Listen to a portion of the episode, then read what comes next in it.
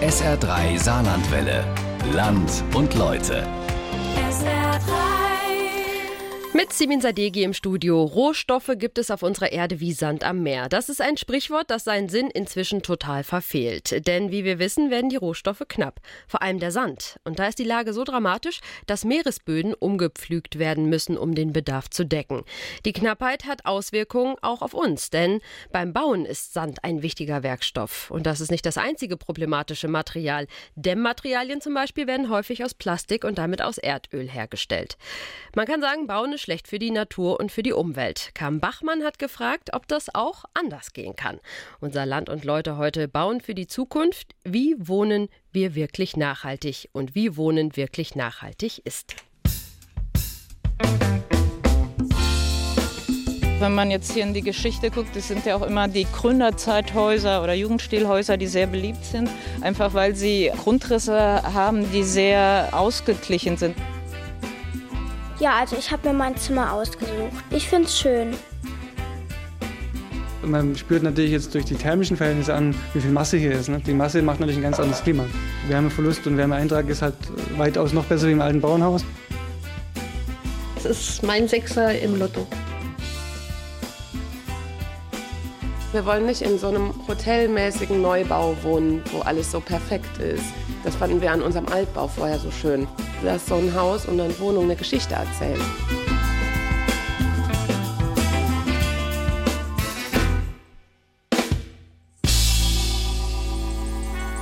Ein Neubaugebiet in Saarbrücken Anfang November.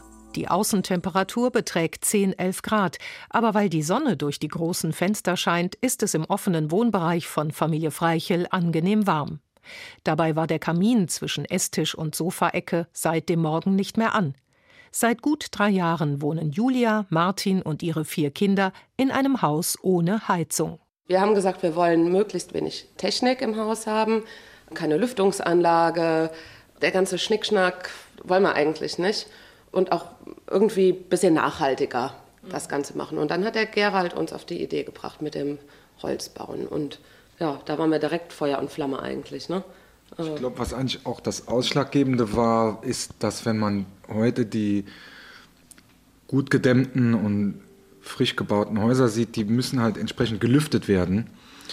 Und das Holz, äh, das atmet noch mit. Und da haben wir einen Vorteil, dass man auch mal einen Topf Nudeln aufstellen kann. Das Holz nimmt die Feuchtigkeit auf und wenn man irgendwann später das Fenster aufmacht, gibt es die Feuchtigkeit wieder ab. Das war auch für uns ein Ausschlag, weil man ganz viele Fassaden von neuen Häusern auch schon schwitzen bzw. schimmeln sieht. Kein Polystyrol, keine Lüftungsanlage und trotzdem eine ähnlich gute Dämmung wie ein Passivhaus. Die Vorgaben der Energiesparverordnung für Neubauten, kurz ENEF, werden deutlich erfüllt. Architekt Gerald Erdudatz erklärt die Hülle des Hauses. Bei dem Haus sind die Wände, sagen wir mal, 12 cm Außenwände Holz, was schon ein guter Dämmwert ist, aber nicht ausreichend für NF. Und die Wärmebrücken sind ja auch optimiert, was äh, viel dazu beiträgt, dass man die Werte einhält oder auch NF übertrifft.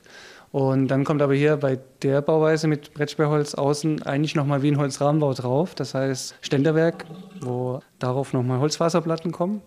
Und die Ständerwerk dazwischen wird äh, nochmal ausgeblasen mit Holzfaser. Das heißt, man hat Holz, Holz und Holz und auch noch eine Holzfassade. Das heißt, es ist relativ homogen, relativ dicht, vom Schall auch interessant oder viel Masse. Und es sind 26 cm noch Dämmung on top zu den 12 von der Außenwand. So. Und allein das ist natürlich dann schon ein U-Wert, der äh, dann auch diese KfW-Maßstäbe, jetzt KfW 55 in dem Fall, erreicht. Ne? KfW 55 bedeutet, dass das Holzhaus der Freichels nur etwa 55 Prozent der Energie benötigt, die ein normaler ENEF-gerechter Neubau braucht. Holz auf Holz auf Holz, das sieht man auch im Inneren. Wände, Böden, die offene Treppe, nahezu alle Oberflächen sind Holz. Wir haben ja unten so einen Zementestrich und der ist ja eher so ein bisschen fußkalt, weil wir auch keine Fußbodenheizung haben und wir waren dann gar nicht sicher, Holzboden wäre eigentlich unser liebster Boden gewesen, aber weil alles andere schon Holz ist, haben wir davon abgesehen. Und dann habe ich aber in der Zeit viele so Hausbauzeitschriften gewälzt und da ähm, kam mir ein Projekt aus Finnland. Ja, ist mir aufgefallen und die Finnen bauen ganz viel so und die machen alles aus Holz. Also wie so Saunen eben. Und dann habe ich gesagt, ach guck mal, das sieht gar nicht schlecht aus. Und dann hat der Gerald kam dann auf die Idee und hat gemeint, wir machen die Dreischichtplatten, machen wir einfach auf dem Boden. Das ist eigentlich gar nicht für einen Fußboden gedacht, aber wir haben die dann einfach auf den Estrich gemacht, geölt und fertig. Ich meine, das ist weiches Holz, das kriegt auch unter Umständen Macken, aber so ein Holzhaus ist eben wie so eine Ledertasche. Ne? Das ist eher so ein bisschen Charakter dann und nicht abgewohnt. Keine Heizung, dicke Holzwände. Ganz ohne Technik kommt aber natürlich ein modernes Haus mit den üblichen Annehmlichkeiten wie warmes Duschwasser nicht aus. Die Warmwasserbereitung funktioniert elektrisch, erklärt Architekt Gerald Erdudatz. Wasser wird elektrisch, aber mit einer Warmwasser-Wärmepumpe. Das heißt, die nutzt auch noch die Umgebungsluft, in dem Fall jetzt von Räumen, wo Waschmaschinen Trockner Wärme erzeugen. Und dadurch ist, ist es zwar eine stromerzeugende Heizung, aber wie eine Wärmepumpe auch immer gewertet wird mit Umweltenergie. Weil wenn man eine Wärmepumpe nimmt, die nur warm Wasser erzeugt, das ist eigentlich so ein Nischenprodukt, wo auch nicht viel beworben wird von den Herstellern, die Wärmepumpen machen, weil man will ja immer das verkaufen, was das ganze Haus beheizt. Und der Unterschied ist so groß, dass das Gerät halt viel, viel weniger kostet. Ist nicht viel mehr wie einfach ein Boiler, der halt mit Wärmepumpentechnologie ausgestattet ist.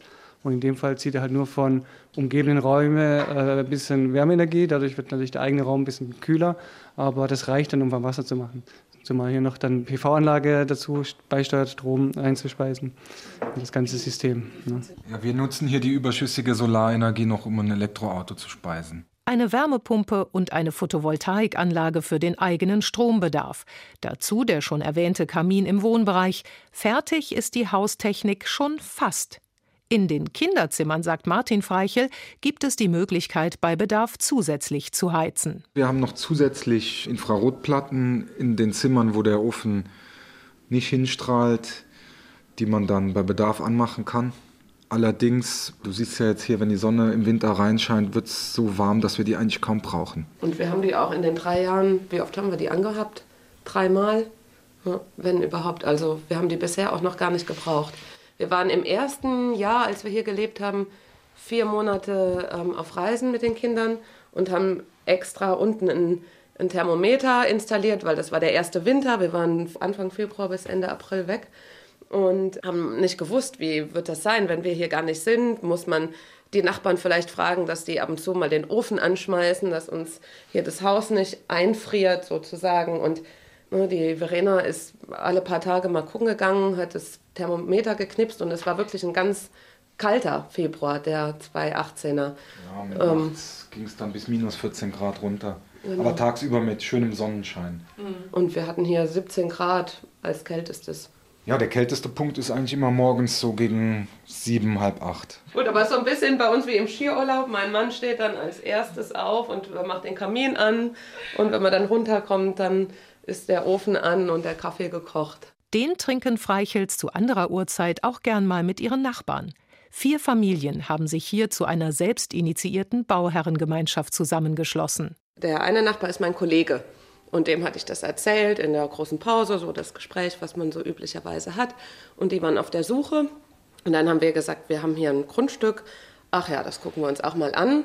Und die waren schon so weit, dass die überlegt hatten, so eine Baugemeinschaft zu machen mit Freunden. Und ähm, das war aber noch nicht weit gediehen. Die hatten noch kein Grundstück und, oder ein Objekt gefunden. Ja, und dann hat mein Nachbar kam, oder mein Kollege, damals war es ja noch nicht mein Nachbar, kam dann und hat gesagt, ja, wir haben äh, uns das angeguckt, wir kriegen da noch ein Grundstück, hättet ihr Lust zu tauschen und neben uns zu kommen? Dann haben wir gesagt, klar, machen wir. Und dann hatten wir schon den Gerald und dann haben wir gesagt, ja, dann machen wir das doch zusammen dann können wir uns ja auch Kosten sparen. Und die Idee mit den Holzhäusern, das kam alles so ein bisschen später dann erst. Ne? Das hat sich auch so zusammen entwickelt, ne? mehr oder weniger. Die Gruppe hat sich ja in dem Fall so ein bisschen ergeben, entwickelt, gerade durch die beiden, sage ich mal. Man hat so angefangen, einen Bauherr zu haben und dann wurden mehrere draus. Das war eine freiwillige Gruppe, es war keine zwanghafte. Und ich denke schon, dass man es der Reihe ansieht, dass es Synergieeffekte gab und auch Einsparungen, stärkere Verhandlungen gegenüber Firmen. Und allein das ist schon auch ein Faktor, ob das jetzt nachhaltig ist muss man sich jetzt äh, überlegen, natürlich schon, ne, weil man dann, wenn man halt gemeinsam was einspart oder gemeinsam was erarbeitet und auch gegenseitig sich so, sozusagen inspiriert.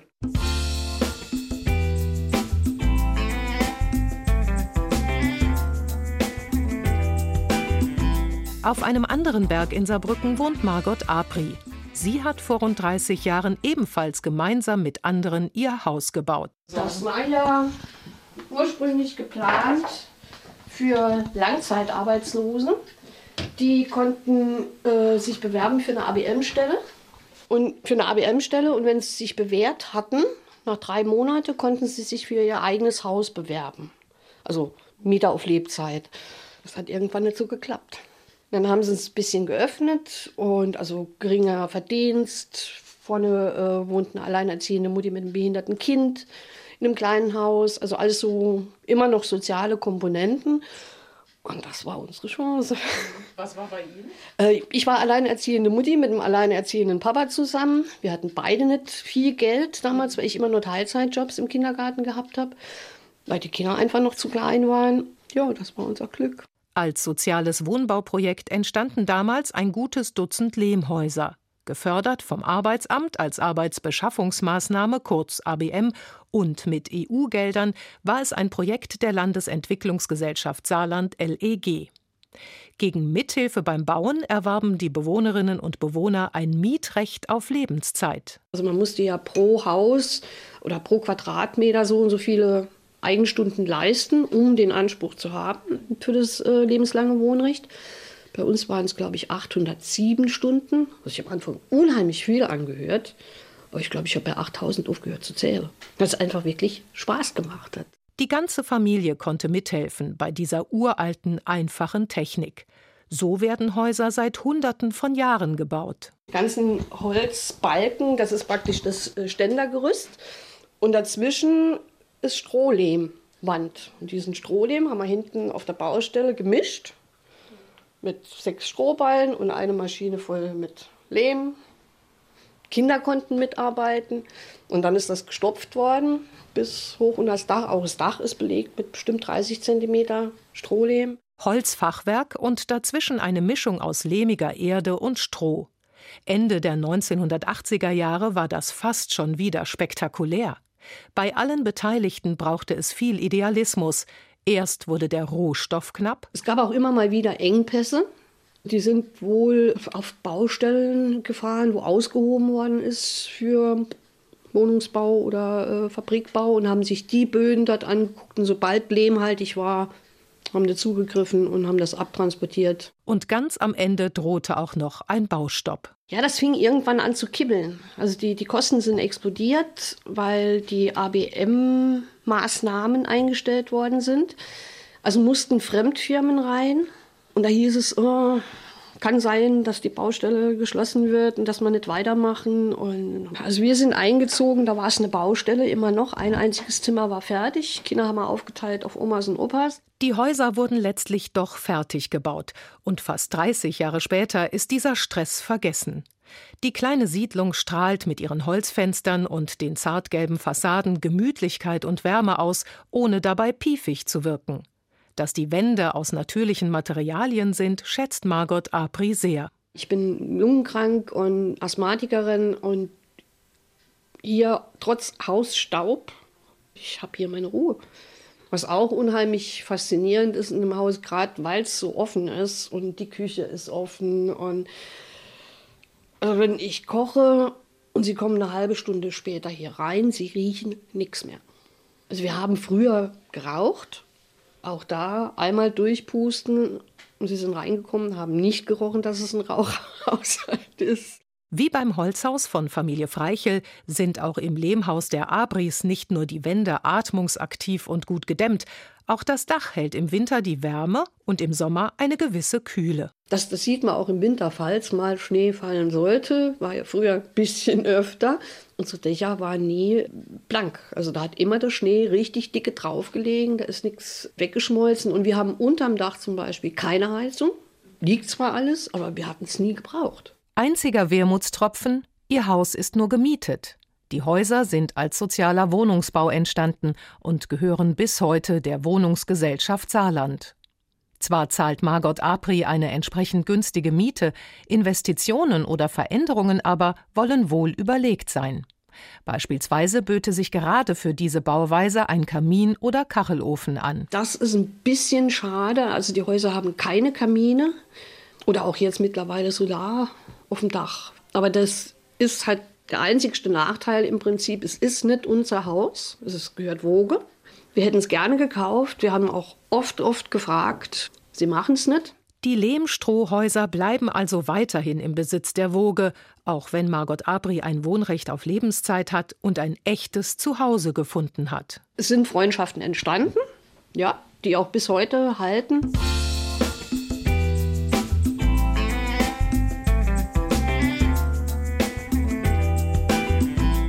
Zwei Beispiele für nachhaltiges Bauen. Natürliche Materialien, wenig Technik, durch gemeinsame Planung den Aufwand für alle geringer halten.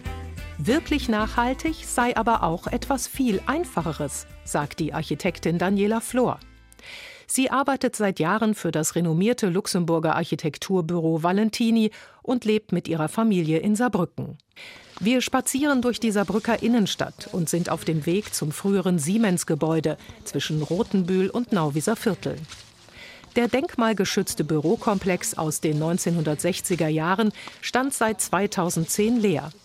Eine Saluja Immobiliengesellschaft hat vor drei, vier Jahren Wohnungen daraus gemacht. Das finde ich halt eben ist ein gelungenes Beispiel eigentlich für nachhaltiges Bauen, weil eigentlich die Bausubstanz für neues Wohnen eigentlich umgenutzt wurde. Und das ist ja eigentlich das Nachhaltigste, was man machen kann, indem man eben das, was da ist, eben wieder neu nutzt, bevor man es abreißt und wieder was Neues hinstellt, was alles immer wieder neu Energie kostet. Und hier ist es ja so, dass es ein Gebäude war, das alte Siemens-Gebäude, was unter Denkmalschutz gestanden hat und eigentlich dadurch schon sehr sehr stark war, sehr gut war und dass dann über den Denkmalschutz eben die Substanz auch erhalten wurde nach außen.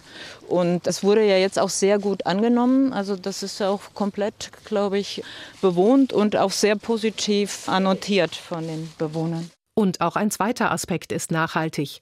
Die Aufteilung der Räume kann ohne großen Aufwand verändert werden. Also innen wurde das sozusagen soweit entkernt und sie haben eigentlich dann die neuen Installationen Aufputz, also meistens verbirgt man die in der Wand oder in Schächten, aber dadurch, dass eben jetzt der Bestand schon da war, wurde das eben auf den Wänden sichtbar sozusagen geführt, was so eine eigene Ästhetik hat, was natürlich auch sehr flexibel macht, weil man jederzeit wieder an diese Installation ohne Aufwand drankommt und es auch anpassen oder auch verändern kann. Flexibilität ist ein wichtiges Stichwort beim Thema nachhaltig wohnen. Einfamilienhäuser werden für 15 oder maximal 20 Jahre von der ganzen Familie genutzt.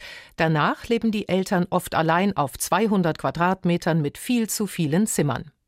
Das konnte sich Daniela Flor für sich nicht vorstellen. Gemeinsam mit ihrem Mann Jens Starnke hat sie nahe der Saarbrücker Innenstadt ein Eckgrundstück gekauft und eine Häuserreihe vervollständigt. Ihr Haus beherbergt nun neben ihrer eigenen Wohnung eine weitere Privatwohnung und über zwei Etagen das Architekturbüro von Jens Starnke und seinem Büropartner Mario Krämer, Floß und K. Bei unserem Haus ist es jetzt auch so, dass da unten, wo jetzt das Büro drin ist, das ist schon so gebaut, auch innen mit möglichst wenig tragenden Elementen, so dass man das flexibel einteilen kann. Und es ist auch von allen Installationen schon so vorgerichtet, dass man aus dem Büro auch ganz problemlos eine Wohnung machen könnte. Vorbild für das mit dem Architektur- und Städtebaupreis des Bundesdeutscher Architekten ausgezeichnete Stadthaus sind die benachbarten Gründerzeitvillen. Wenn man jetzt hier in die Geschichte guckt, das sind ja auch immer die Gründerzeithäuser oder Jugendstilhäuser, die sehr beliebt sind, einfach weil sie Grundrisse haben, die sehr ausgeglichen sind. Das heißt, sie haben eigentlich immer mehr oder weniger quadratische, gleich große Räume, die ich dann auch immer dem entsprechenden Nutzen anpassen kann. Ob ich das jetzt als Studenten-WG nutze mit mehreren Zimmern oder als Familie oder eben für Büros oder Ateliers, das kann ich immer so aufteilen, dass es eigentlich jeder nutzen kann. Durch die großen Fenster und hohen Decken sind die Räume hell und luftig. Sie wirken großzügig und entsprechend positiv auch auf das Wohlbefinden. Wir stehen vor einer Häuserzeile mit Wohnhäusern aus verschiedenen Epochen. Mit seiner Bauweise hat das neuere Haus bei gleicher Höhe tatsächlich ein Stockwerk mehr. Es wurde mehr Wohnraum geschaffen, was sicher nachhaltig ist.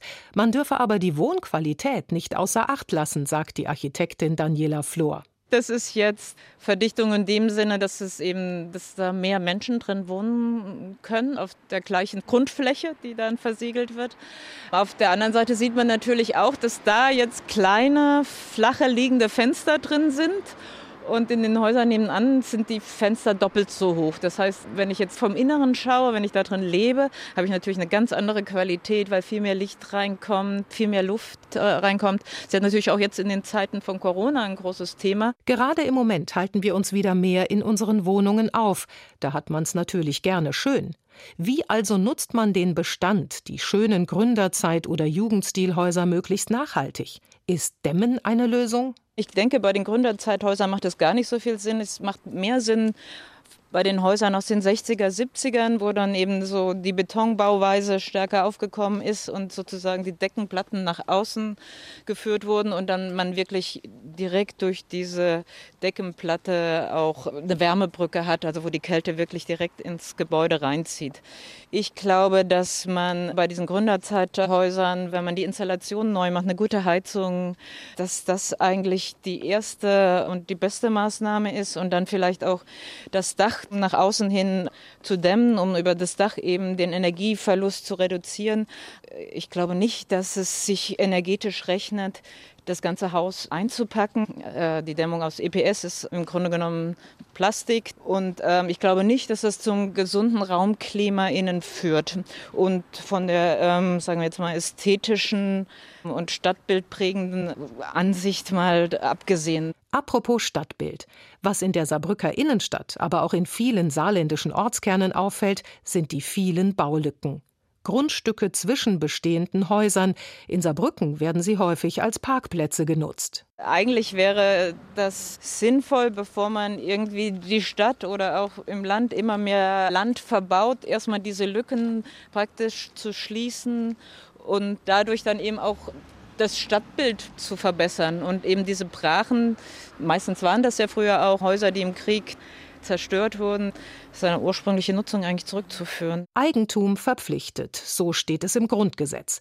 Besitz brach liegen lassen oder Häuser verfallen lassen ist gerade nicht nachhaltig, auch weil unsere Umgebung uns prägt, ohne dass wir das unbedingt bewusst wahrnehmen. Die meiste Zeit lebt man in Häusern, man arbeitet in Häusern, man verbringt seine Freizeit oft in Gebäuden oder man läuft durch Stadt oder auch Dörfer. Also Architektur prägt eigentlich das ganze Leben und ich glaube, man sollte da ganz früh ein Bewusstsein zu entwickeln. Man lebt nicht nur in seinem eigenen Haus, sondern man ist immer auch mit dem des anderen konfrontiert und dass man einfach ein Bewusstsein dafür haben sollte, dass es auch ein gesellschaftlicher Wert ist. Und Architektur prägt schon wirklich das ganze Leben.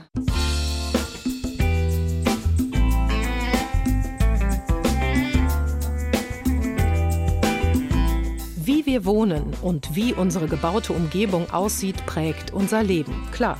Und genau deshalb ist es wichtig, dass wir uns Gedanken machen und überlegen, was wirklich zu uns passt. Wer Technik begeistert ist, mag wohl tatsächlich auch ein Haus voller Technik. Ein Smart Home, das beispielsweise erkennt, wenn die Milch leer wird und die Einkaufsliste auf dem Handy aktualisiert.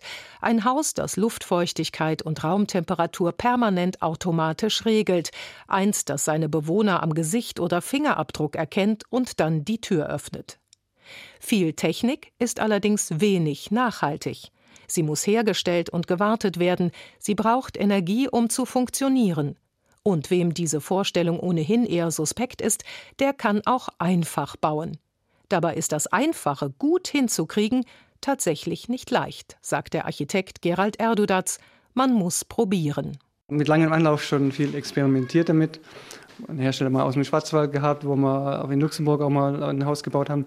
Und wenn es auch Einzelfälle waren, waren das dann immer wichtige Erfahrungswerte, weil man dann auch mit so spezieller Haustechnik, die man weglässt, äh, Erfahrung sammeln kann bei Bauherren, die sagen, ja, es funktioniert wirklich, weil es so toll gedämmt ist. Und ähm, ja, dadurch äh, ein, ein, schon ein längerer Weg, auch äh, ja, vielleicht auch ein bisschen die Prägung als Sohn eines Schreiners mit Holz gerne zu arbeiten. Dass die alten Techniken auch für die Zukunft taugen, zeigt sich an all den mittelalterlichen Fachwerkhäusern, die es noch gibt und die seit Jahrhunderten bewohnt werden.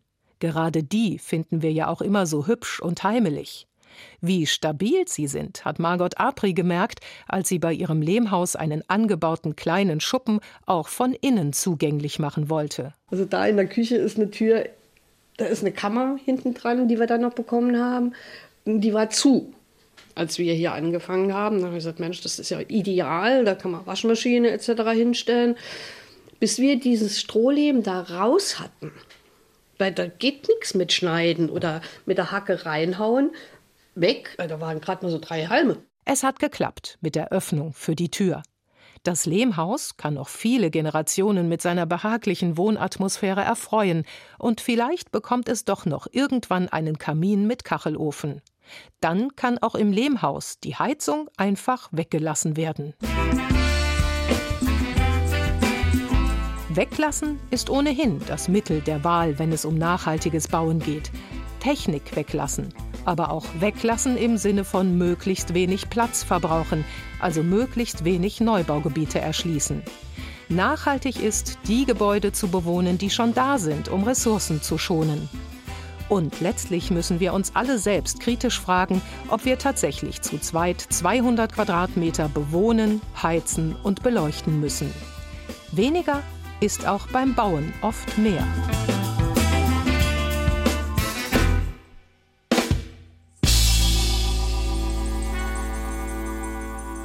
Das Land und Leute Feature gibt es auch nochmal zum Nachhören als Podcast auf sr3.de und auch bei YouTube.